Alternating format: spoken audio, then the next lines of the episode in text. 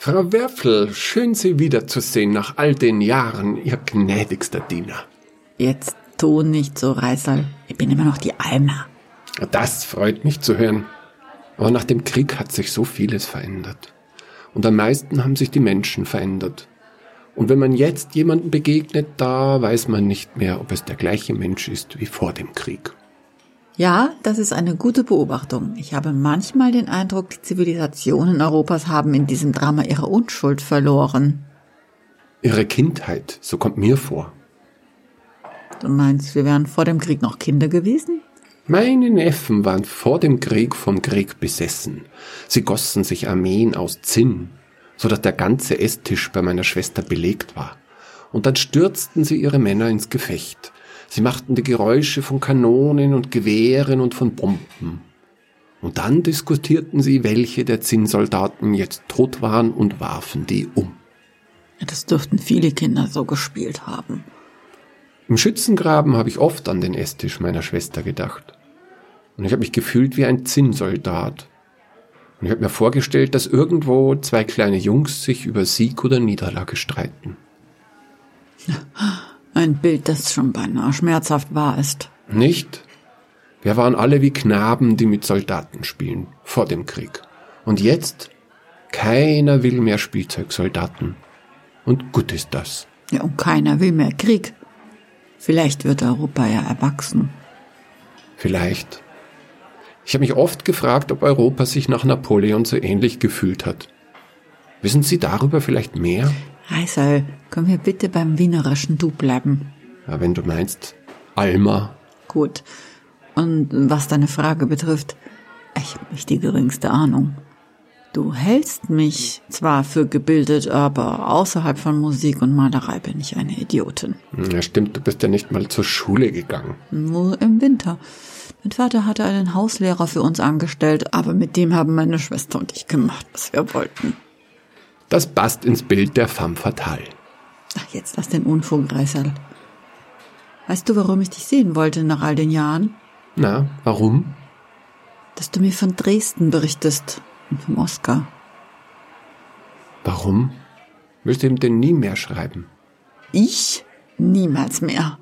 Warst du nicht dabei, als er mich köpfte und in den Müll stopfte? Alma, das war doch nur eine Puppe. Ach, was gemeint war ich.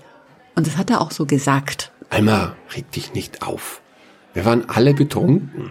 Und Oskar hatte mehr Champagner getrunken als die gesamte Gesellschaft zusammen. Das ist keine Entschuldigung.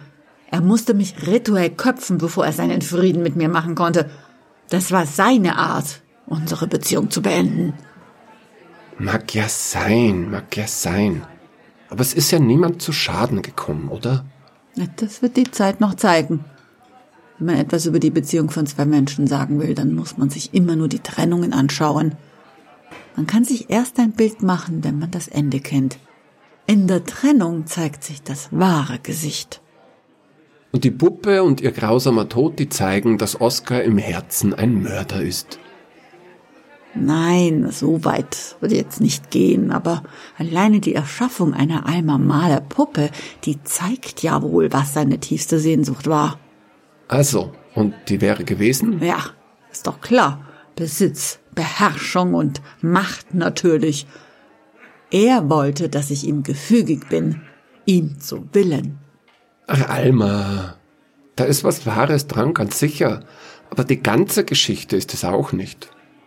Dann können wir gleich dem auf dem Grunde folgen, indem du mir die ganze Geschichte erzählst, mein Lieber. Au weh. Ja, mei. Ja, wo soll ich denn da anfangen in euren drei Jahren voller Drama, Tragödie und Gewalt? Ja, das wäre ein Anfang, aber schon im Ansatz wieder nicht die ganze Geschichte. Wie würdest du denn die drei Jahre Oskar Kokoschka überschreiben in deiner Autobiografie? Ich übrigens zweifelsohne schreiben werde. Ja. Ich würde vielleicht Amor und Psyche? Nein, das ist zu gewollt humanistisch. Ich denke vielleicht Leidenschaft wäre genug als Titel, oder? Ah ja, ich hätte Sex und Eifersucht als Titel vorgeschlagen. Das würde doch kein Verlagshaus drucken, Reisal. Jawohl, Frau Verlegerin, nachdem du aus dem Werfel einen Erfolgsautor gebaut hast, wirst du wohl recht haben. Ja, diese Zeit war wirklich die leidenschaftlichste meines Lebens. Unsere Beziehung war sehr, sehr intensiv. Und tatsächlich war auch die körperliche Liebe der wichtigste Faktor. Das war es wohl, was uns zusammengeschweißt hat. Und natürlich auch die Kunst. Oscar war damals auf dem besten Wege, ein großer Expressionist zu werden. Na, sein Weg ist noch nicht zu Ende gemalt, oder? Jetzt ist er Herr Professor Kokoschka. Sein Weg ist zu Ende gemalt. Naja, und dann wurdest du schwanger. Nicht ganz so schnell. Schon in diesen drei Jahren haben wir uns ja dauernd auch getrennt. Ja, aber ihr habt euch auch dauernd wieder versöhnt. Ja, genau, aber seine Eifersucht, die war einfach nicht zu ertragen. Schon in der Anfangszeit, als wir nicht ständig zusammenleben konnten, zeitigte sie sehr seltsame Blüten. Er verbat es mir zum Beispiel, jemals über die Ehe mit Maler zu sprechen, geschweige denn zur Beziehung zu anderen Männern. Und er verbrachte ja ganze Nächte und Tage in unserem Treppenhaus, nur um darauf zu achten, dass ja kein anderer Mensch männlichen Geschlechts in die Wohnung kommen kann. Na, das sieht Oskar ähnlich. Wahrscheinlich hat er auch seinen Prügel dabei gehabt. Ja, genau so war es. Und auch während der Beziehung bestand er darauf, dass ich alle meine Gedanken auf ihn zu richten habe. Wenn ich ihm stundenlang Modell saß, dann unterbrach er das Schweigen manchmal mit An welchen Mann denkst du schon wieder? Und wenn ich dann antwortete, nein, ich denk ans Essen, ich hab Hunger, dann glaubte er mir kein Wort und redete sich selbst in ein Eifersuchtsdrama. Na, das kann ich mir auch noch gut vorstellen. Ja, und dann wurde ich ja tatsächlich schwanger. Ich konnte dieses Kind aber nicht bekommen. Hm. Das ging nicht. Weil es dich für immer an den Oscar gebunden hätte. Erstens das, aber auch die Tatsache, dass dieses Kind für immer dieser Eifersucht ausgesetzt wäre. Das Kind wäre ja mit Haut und Haaren diesem Wahnsinnigen ausgeliefert gewesen. Mag sein. Oscar, Oscar hat es aber das Herz gebrochen. Und das hat seine Liebe zu dir in etwas Hässliches verwandelt. Er ist dann freiwillig zu den Dragonern, hat da sogar die Windsbraut dafür verkauft, um sich ein Pferd kaufen zu können.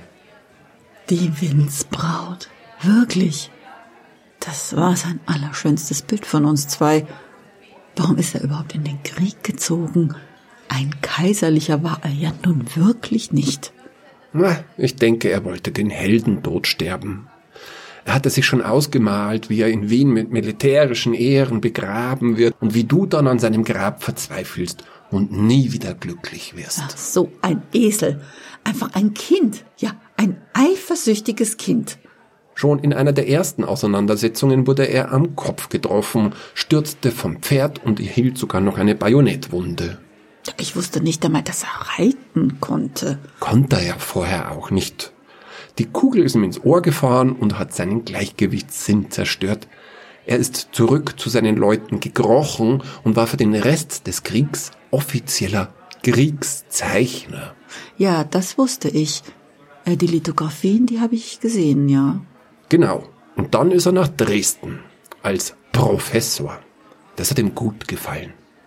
Es war kleiner als Wien, Dresden, und deswegen konnte er dort noch mehr als bunter Hund aus dem Rahmen fallen. Und die Architektur, die war ja Wien nicht unähnlich. Und dort in Dresden hat er dann die Puppe in Auftrag gegeben. Aber bei einer Schneiderin in München. Ja, genau. Die hieß, glaube ich, Hermine Moos. Und die hatte er bei Walter und bei Käthe kennengelernt in Dresden. Im Juli 1918 bestellte er also eine lebensgroße Puppe von dir. Erst einmal fertigte er minutiös ein Kopfmodell, das er dann, als er endlich mit der Ähnlichkeit zufrieden war, nach München schickte. Das war alleine schon wahrscheinlich schwierig genug. Na, eigentlich nicht. Ich meine, mehr als zwei Wochen hat er eigentlich gar nie was anderes gemacht, aber dann ging's doch zügig. Und dann fing er, äh, mit Verlaub und in Wienerisch ausgedrückt, dann fing das Geschiss erst so richtig an. Wieso das denn? Jeden Tag fertigte er Skizzen und Zeichnungen von deinem Körper an und schickte die alle an Hermine Moos. An die Arme. Er führte Buch über jede Körperfalte und über jedes Grübchen und er beschrieb in großer Ausführlichkeit und Detailgetreue jedes Körperteil. Jedes. Jedes. Ach, Allein die Abhandlung zu den Brüsten und deren Form, Ausmaße und Festigkeit, äh, für andere Leute wäre das eine Doktorarbeit gewesen. ach, Wo genau zum Beispiel die, also verzeih, wenn ich das so offen sag, wo genau die Brustnippel waren und Also. welche Form und Farbe sie hatten. also, äh, wegen sowas musst du dich aber nicht schämen, Reisal. Ich hänge ja nackt in vielen Galerien und Museen. Meine Frage wäre aber wirklich jedes Körperteil? Ja, ja, jedes, Alma, jedes. Erspar mir weitere Ausführungen. Nein, nein, nein, nein, nein, so kommst du mir nicht davon. Verstehst du nicht, dass es eine ganz wichtige Sache ist? Es ist ja die Frage, ob er der Puppe so beiwohnen wollte, wie er das mit einer Frau aus Fleisch und Blut auch getan hätte. Nicht wahr? Alma, auch die dafür nötigen Körperregionen ließ er fertigen und er beschrieb sie mit der gleichen Leidenschaft wie alle Oh anderen. mein Gott, dieser Perverse. Also du musst wissen, dass das eine Frage ist, die mich wirklich beschäftigt. Ja, das kann ich schon verstehen. Ich fand das alles, auch alles andere als gesund. Also das, so viel kann ich dir schon verraten.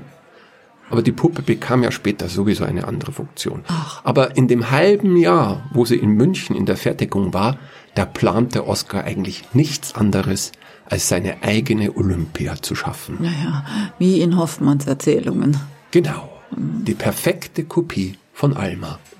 So dass er sich niemals der Trennung stellen musste. Siehst du, siehst du jetzt, was ich meine? Auf diese Idee konnte nur Oskar kommen, denn es ging ihm nie um eine Verbindung zweier Seelen, auch wenn er alles andere behauptete. Und auch nicht um ein Künstlerpaar, denn für meine Werke hat er sich in keinster Weise interessiert, niemals. Ihm ging es darum, mich zu besitzen, mit Haut und Haaren, und Sex war für ihn der Ausdruck der Machtausübung. Und darum musste die Puppe das auch können. Jawohl, genau deshalb. Das war mein Verdacht schon die ganze Zeit.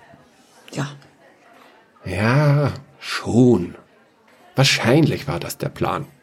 Aber weißt, das kam ja ganz ja anders. wieso? Naja, als die Puppe dann im Februar 1919 ankam, na, da war er alles andere als zufrieden. Auch wenn Hermine Moos da wahrscheinlich ein Meisterstück geschaffen hatte, auf das sie übrigens auch sehr stolz war. Hm, Sah mir die Puppe denn nicht ähnlich? Naja, weißt du, so genau und so körperlich kenne ich dich ja nicht gut, gell? Aber die Puppe war alles andere als menschenähnlich. Sie war ausgesprochen unheimlich. Ach was. Ihr unbewegliches Gesicht, das sah einfach nur aus wie bei einer Puppe und es war überhaupt nicht ansprechend. Die Nase war spitz, die Augenbrauen, die reichten fast bis zu den Ohren und die Haare, das war halt nur eine schlecht sitzende Perücke. Aber der Körper erst. Aha. Hast du die Puppe eingehend untersucht, Reisal? Natürlich. Die begleitete ihn ja lange genug. Wenn man ins Atelier gekommen ist, dann saß da deine Puppe auf dem Sofa und die glotzte einen an. Hast du einmal mit ihr... Nein, natürlich nicht. Ja, was denkst du dir? Und ich bin mir sicher, nicht einmal der Oscar selber. Die hatte Hände und Füße aus Porzellan und der Rest, das war einfach eher wie ein Sack, weißt? Mit Holzwolle gefüllt und mit Drähten, damit man die Gliedmaßen verbiegen kann. Und das alles, das war bezogen mit so einem greisligen, weißen Plüsch. Uah, es, das hat ausgeschaut, als hättest du Fell. Ach was. Aha. Also sah sie schon aus wie ich, oder? Was, wieso? Habe ich sowas gesagt? Du hast gesagt, es sähe aus, als hätte ich Fell. Ich, Reisal. Ja, Fell. Du warst so eine Mischung aus einem Porzellanpüppchen für kleine Mädchen und einem lebensgroßen Teddybär. Siehst du? Schon wieder sagst du, ich wäre das gewesen. Na, deine Puppe natürlich. Sag die Wahrheit, Reisal. War die Puppe erotisch? Na. Ich meine, es sei denn, du bist ein Teddybärmännchen. War die Puppe für dich erotisch? Na, Sag die Wahrheit, Reisal. Du warst schon immer ein lausiger Lügner, gell? naja, sie hatte schon auch so eine gewisse erotische Ausstrahlung. Also die Brüste waren sehr erotisch geformt und die Hüfte war. Aber weißt du, es ist nicht so, dass ich mich irgendwie körperlich jetzt angezogen gefühlt hätte, weißt? Wäre ja auch noch schöner von der Puppe. Weißt du, die Puppe, die hat bei mir keinerlei körperliche Reaktion hervorgerufen, so wie, So wie ich. ach Alma, warum lässt du mich hier um Kopf und Kragen reden, ha? Natürlich warst du wunderschön. War ich? Ja, und manchmal, wenn du im Atelier dem Oscar Modell gestanden hast, und da habe ich schon, Hör auf, Reisal. Es reicht schon. Tut mir leid, dass ich dich in diese Situation gebracht habe. Das war sehr dumm von mir. Ist schon gut. Aber siehst du jetzt, was diese Puppe ist? ja, sie ist ein Objekt, auf das der Oscar seine Gefühle werfen kann. Und das, mein Lieber, ist völlig widernatürlich. Siehst du das nicht? Alma, mach dir keine Sorgen. Als Oscar die Puppe sah, da war er, sagen wir mal, erst einmal sehr verzweifelt. Und dann war er eigentlich eher belustigt. Also ich, ich habe ja andere Dinge gelesen. Er würde jeden Tag stundenlang mit der Puppe reden, ja, zum Beispiel. Oder er würde nur noch Bilder von sich und der Puppe malen. Und er hätte der Puppe eine Opernloge gemietet und würde mit ihr sogar im Fiaker durch Dresden fahren. Also bitteschön. Und bei Gesellschaften, da würde er die Puppe allen als Alma Kokoschka vorstellen. Ja, stell dir vor. Alma, das schreiben doch nur die Zeitungen. Stimmt das oder stimmt es nicht? Natürlich stimmt das. Aber das haben wir doch nur inszeniert. Das war doch nur, um Oscar in Dresden als das verrückte Künstlergenie bekannt zu machen. Das sollte doch nur für Aufregung sorgen. Äh, dann hat er das nicht gemacht, oder? Er hat sich sicher nicht stundenlang mit der Puppe unterhalten. Allerdings die Droschkenfahrt und die Opernloge und das mit den Vorstellen auf seiner Gesellschaft, ah, das haben wir schon gemacht. Aber Reisal, das ist doch völlig verrückt. Naja, das wollte er doch sein, verstehst? Das verrückte Malergenie von Dresden. Verrückt ist gut für den Verkauf von Bildern, liebe Alma. Wie bitte? Also noch einmal, ihr habt das Theater nur inszeniert? Natürlich, das gehört zu dem Vorurteil vom Genie dazu. Ein Genie, das muss ein bisschen verrückt sein, weißt? Das weißt du doch besser als jeder andere. Der Maler war ein Genie, das sagten jedenfalls manche. Aber der hat einfach jeden Tag gearbeitet wie ein Beamter. Ich mochte seine Musik ja nie. Aber sie war sicher nicht das Werk eines Besessenen, sondern eher das eines, naja, Berechnenden. Naja, ich kannte deinen Mann ja auch. Und ich glaube, wahrscheinlich hast du recht. Der nur Besessene wird nie ein Künstlerreißerl. Die reine Inspiration reicht nicht, um Großes zu schaffen. Zur Kunst gehört Spannung und Entspannung. Kunst, ja, ist ein Balanceakt. Naja, Disziplin ist auf jeden Fall nicht Oskars Stärke. Und darum, lieber Reißer, wird er nie ein ganz großer. So wie auch mein Maler nie zu der ersten Riege gehörte, denn dem fehlte wiederum oft die Leidenschaft. Oh, ich finde, die achte ist ein sehr leidenschaftliches Werk. Ja gut, die achte schon, da hast du recht. Die mag sogar ich. Ja, weil sie dir gewidmet ist. Ach, so eitel bin ich auch nicht. Ich bin doch so eitel, wissen zu wollen, warum ich geköpft wurde, mein Lieber.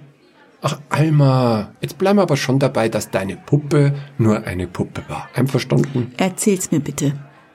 Ah, da gibt's nichts Besonderes zu erzählen. Weißt, es war eine sehr feuchtfröhliche Feier und alle waren betrunken.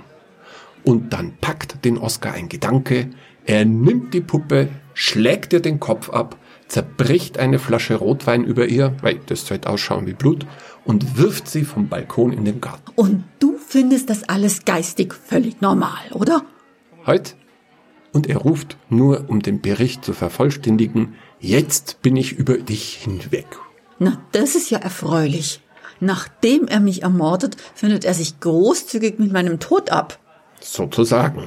Ein völlig Verrückter. Ich habe ihm nie mehr geschrieben nach der Abtreibung. Wusstest du das, Reisal? Natürlich. Aber eine Sache gehört noch dazu, zu der Erzählung vom Ritualmord an der Alma-Puppe. Und die wäre? Am nächsten Morgen klingelte es an der Tür.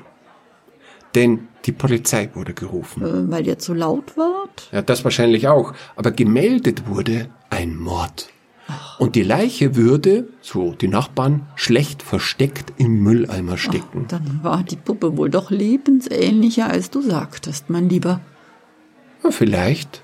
Vielleicht zeigst du mir mal, ob du vielleicht weißes Plüschfell hast. Ja, reiß halt, du Depp. Du, tust du mir einen Gefallen? Natürlich, Alma. Erzähl niemanden, dass wir uns getroffen haben. Hast du mich verstanden, Reisal? Ja, mache ich, Alma. Ich glaube, es ist am besten für alle, wenn die Zeit diese Geschichte vergessen macht. Ja, allerdings, das finde ich auch. Du wollen wir was zu essen bestellen. Die haben hier keine schlechte Kopie einer Sachertorte, habe ich gehört. Erst wenn du mir erzählst, wie das so war, als du mich nackt im Atelier überrascht hast. Ach, auf einmal sind wir doch wieder eitel, oder? Ah, immer eitel, Reisel, immer. Gut, aber dann zahlst du. Ausgemacht.